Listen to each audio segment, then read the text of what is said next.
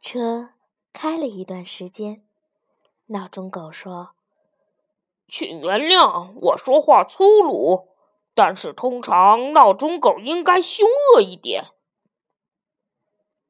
离开了懒散国，米洛很开心，也很放松。他让闹钟狗放心，他对他没有什么恶意，而且还很感激他的帮助。太好了！闹钟狗喊道：“太开心了！我感觉在接下来的旅程中，我们会成为很好的朋友。你可以叫我卡达。”嗯，这个名字真奇怪。你发出的可是滴答滴答滴答的声音呢？米洛说：“为什么你的名字不是？”不要说了。大狗气喘吁吁，米洛看得到他的眼中泛起了泪花。啊，对不起，我不是故意伤害你。米洛说，他并不想提起闹钟狗的伤心往事。没事儿，闹钟狗慢慢平静了。这是一件悲伤的往事。我现在要告诉你，我哥哥是家里的第一个孩子。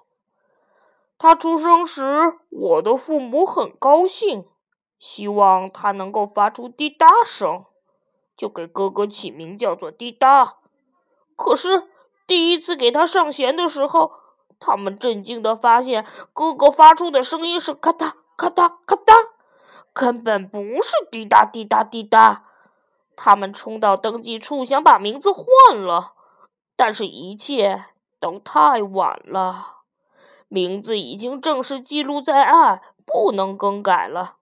我出生的时候，他们决定不再犯同样的错误，因为他们认为他们所有的孩子都会发出咔嗒声，所以就给我起名叫咔嗒。后来的事情你都知道了。我的哥哥叫滴答，却发出咔嗒咔嗒咔嗒的声音，而我叫咔嗒，却发出滴答滴答滴答的声音。就这样，我们俩一辈子都得背负着错误的名字。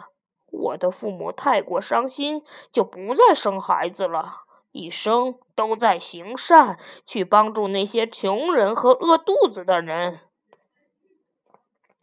那。你是怎么成为闹钟狗的？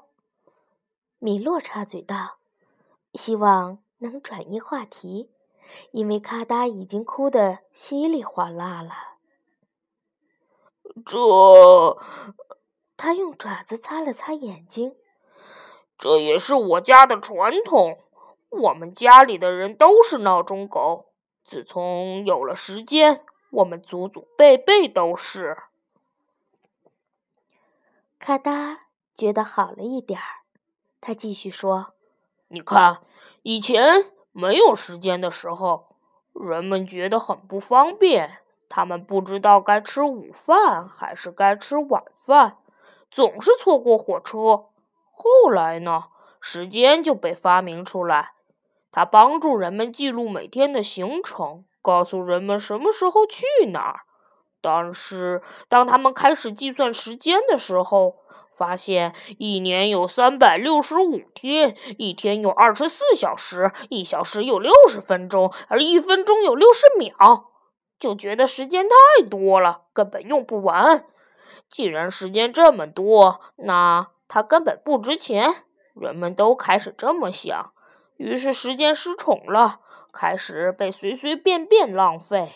所以，人们就给狗一项工作，那就是管好人们，让他们不要浪费时间。说着，闹钟狗骄傲地坐直了身子。这项工作很辛苦，但很崇高，因为你看，它一脚站在座位上。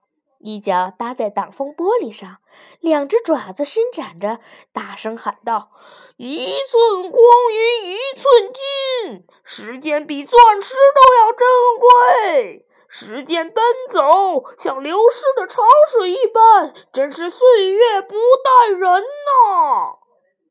刚说到这儿，车子颠簸了一下，闹钟狗没留心，一下子从前座上跌了下来，立即铃声大作。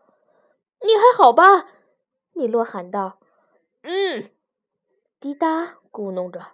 “对不起，我跑题了。”但是我相信你明白了。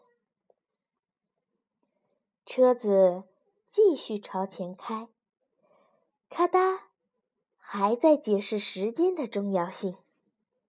他不断引用哲学家、诗人的名句，边说边打手势，在飞速行驶的汽车上不停地打滚儿。很快。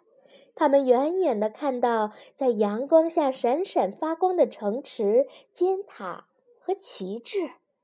不一会儿，他们就来到了城墙前，站到了大门口。嗯哼！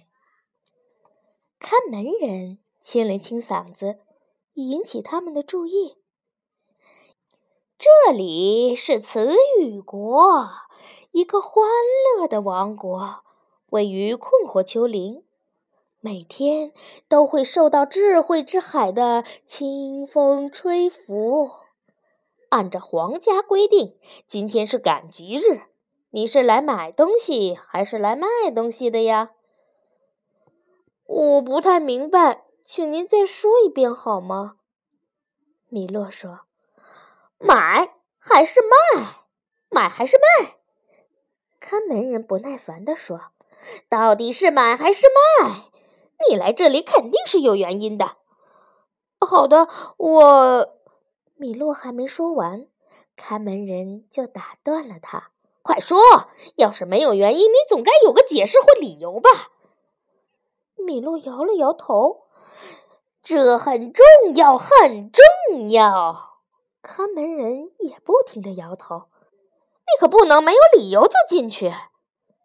他想了一会儿，又说：“等一会儿，也许我有一个古老的理由可以给你用。”他从房间里扛出一个破烂不堪的箱子，一边在里面摸索，一边喃喃道：“不是，不是，不是，不是，不是，不是，不是，不行！哎呀，不行啊！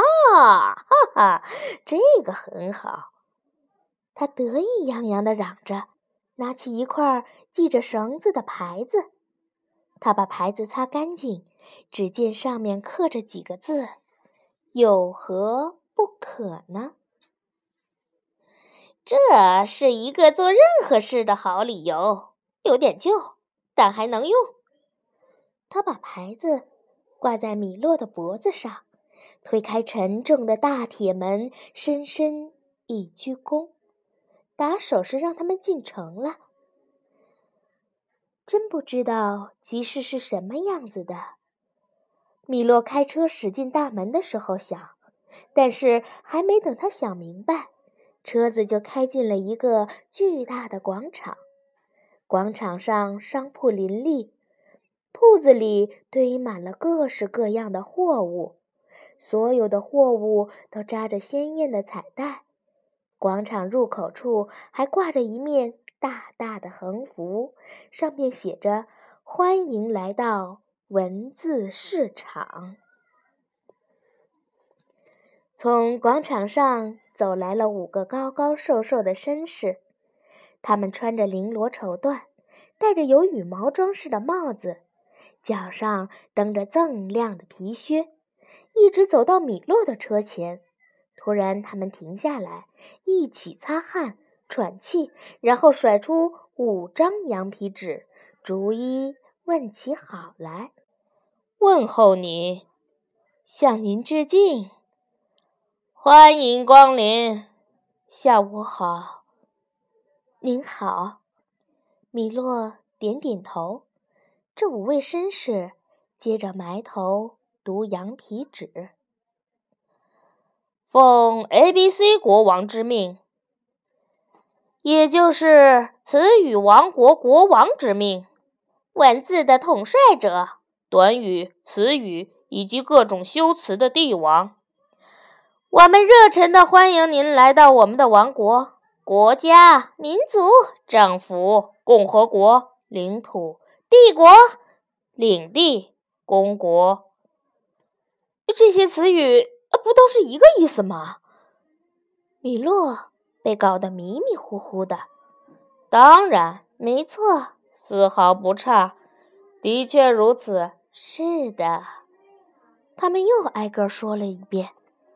好了，那么，米洛实在不明白，这五个人为什么要用不同的词说同样的事。嗯，只用一个词，难道不简单些吗？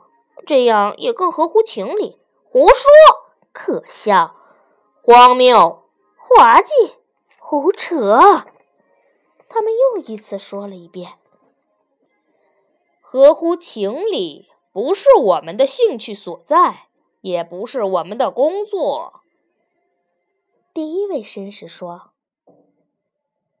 除此之外。”第二位解释道：“这个词和另一个词一样好，为什么不能都用上呢？这样你就不用选择用哪一个词了。”第三位绅士建议道。而且，第四位叹息着：“如果一个正确，那么其他十个也正确。”显然，你还不知道我们是谁吧？第五位冷笑道。然后，他们一个个的自我介绍：“我是定义公爵，我是意义部长，我是本质伯爵。”我是内涵侯爵，我是理解次长。米洛表示明白了，卡达也低吠了两声。意义部长开始给他们解释：“我们都是国王的顾问，或者用更正式的名称，我们是国王的内阁。英语中的内阁。”也就是 cabinet，定义公爵解释道：“其意有三：第一，指的是一个小房间，或者是有抽屉的橱柜等，可以用来放置贵重的物品，也可以陈列古玩；第二，指的是国家大臣的会议室；第三。”指的是国王统治者的智囊团。你看，意义部长满怀谢意地向定义公爵鞠了一躬，接着说：“词语国是世界上所有词语的诞生地，词语们就在我们的果园里生长。”我真不知道词语是长在树上的。米洛怯怯地说：“那你认为它长在哪里？”本质伯爵愤怒地问道。他们向小男孩围过来，想弄清楚他为什么这么愚蠢，竟然连词语长在树上这种事都不知道。我不知道，他们是长出来的。米洛。更加怯懦，几个人开始痛心的摇头。那么，钱不是树上生出来的，你知道这一点吧？内涵侯爵问。我听说不是，米洛回答。那树上必须长出点什么来，为什么不能是词语？理解次长得意洋洋地说。绅士们为他高超的说服力而欢呼，而且，意义部长不耐烦地说：“按照皇家的规定，每周要在这宽阔的广场举行一次文字买卖，四面八方的人聚集在这里购买他需要的文字，售出没用的。”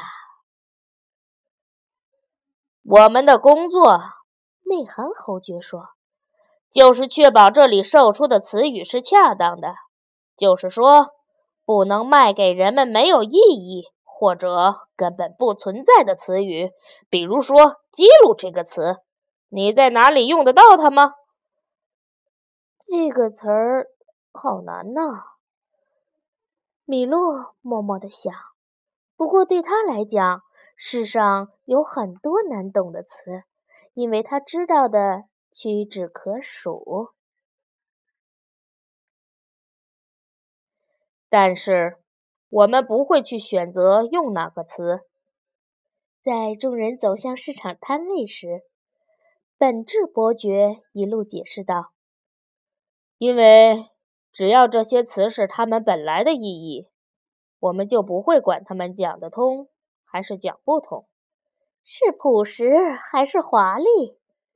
内行侯爵补充道：“是冷静还是热烈？”理解次长说道：“这样就简单多了。”米勒尽量有礼貌地说。就像被一块木头绊倒一样简单，本质伯爵喊道，然后真的被一块木头绊倒了。你非要这么笨手笨脚的吗？定玉公爵叫道。哦，我想说的是，本质伯爵摸着脑袋，想继续说。我们听见你说的了。易部长生气地说：“你必须说一件不那么危险的事儿。”本质伯爵站了起来，拍了拍身上的尘土，假装没听见众人的讥笑。“你看，”内涵伯爵说，“说话的时候必须小心斟酌，确保你说的话能够表达你的想法。现在。”我们必须去为皇家宴会做准备了。当然，你也要参加宴会。”意义部长说。还没等米洛说点什么，他们就匆匆穿过广场，一溜烟跑了。尽情在市场上玩吧！李姐部长回头喊道：“市场。”定义伯爵解释道：“是一块空地，或者是一个建筑物，在里面可以。”这是他们消失前，米勒听到的最后一句话。我从来都不知道词语可以让人如此迷糊。米洛一边对咔哒说话，一边用手抚摸闹钟狗的耳朵。语言可没那么难懂，除非你说了一大堆废话，真正想表达的意思却没表达清楚。咔哒说：“米洛认为这是他今天听到的最明智的一句话。”来吧，他喊道：“让我们逛逛这市场，看起来很有趣。”